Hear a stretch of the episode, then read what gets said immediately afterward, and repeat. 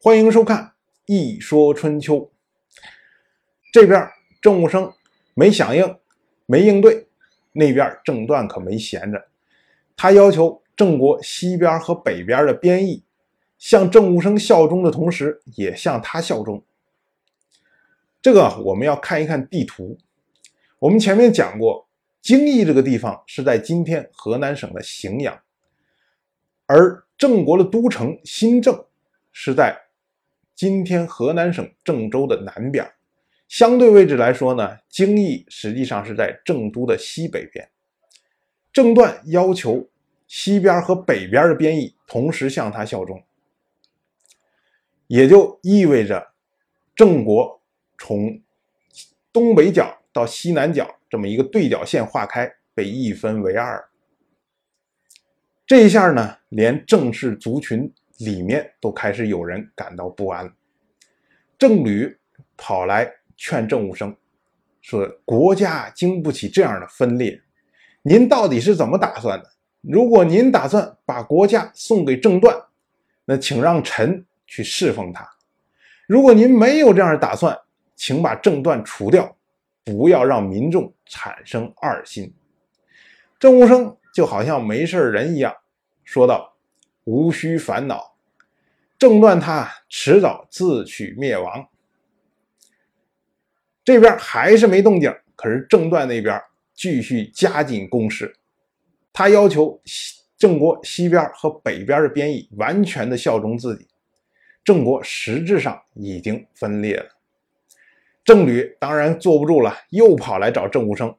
他说：“行了，行了，行了，行了，已经是够了。您要是如果再不限制郑段，那以后可就控制不了他了。”郑武生还是老样子，他说：“不仁不义，就不会受到民众的拥护。实力再强，迟早也要失败。”这儿呢，我们要多说两句。先是祭祖在前面提出来他的担心，后来是郑吕三番五次的来劝阻，可是郑武生好像一点都不担心。原因是。他掌握了问题的关键，那就是治邑。我们打开地图看一看，刚才说了，京邑是在郑都的西北边，所以郑段要求西边和北边的边邑向他效忠。可是治邑恰恰是在京邑的西北边，所以智邑就像一根芒刺，刺在了郑段的背上。所以郑段不管怎么折腾，他都没有办法实质性的分裂郑国。正是因为牢牢掌握了智邑，所以郑武生一点都不担心。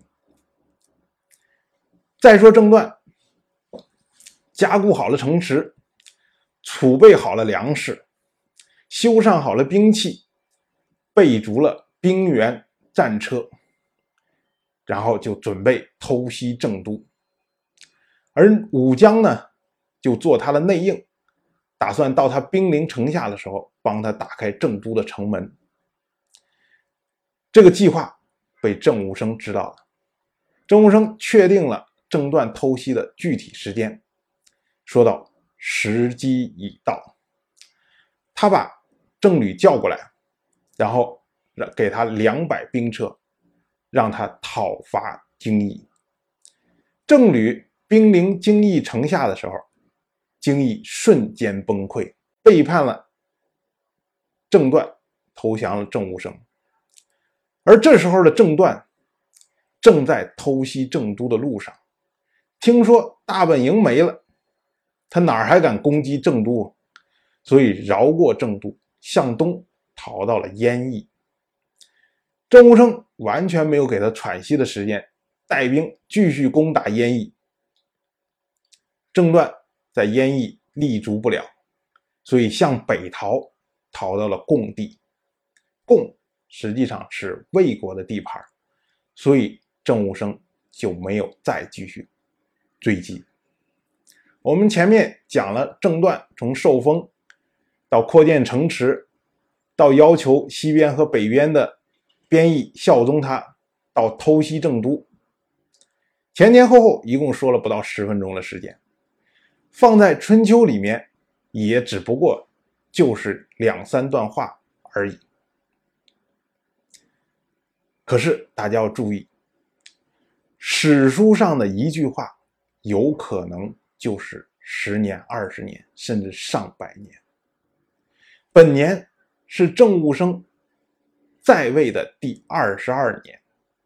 如果他刚继位的时候就分封了郑段，那么也就是说，郑段为了这一次政变，足足准备了二十年，中间也曾风光一时，可是，一招发动，败得这么不堪一击，所以郑段落寞之心可想而知。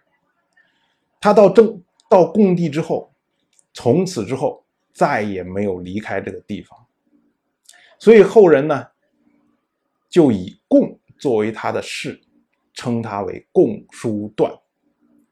叔呢是他的排行，段就是他的名字。春秋认为郑段任意胡为，不像一个做弟弟；郑务生不说管教弟弟，而是放任他，由他自取灭亡，不像一个做哥哥的。两个兄弟斗起来，就像两个国君在打仗一样，所以春秋把这段故事叫做“郑伯克段于燕”。郑伯说的就是郑武生，段就是郑段，燕就是郑武生彻底击溃郑段的地方。之所以不提郑段流亡到贡，是悲悯正断的故事，不忍下笔。所以我们常说。史官执笔，但是执笔未必无情。当然，我就这么一说，您就那么一听。谢谢收看。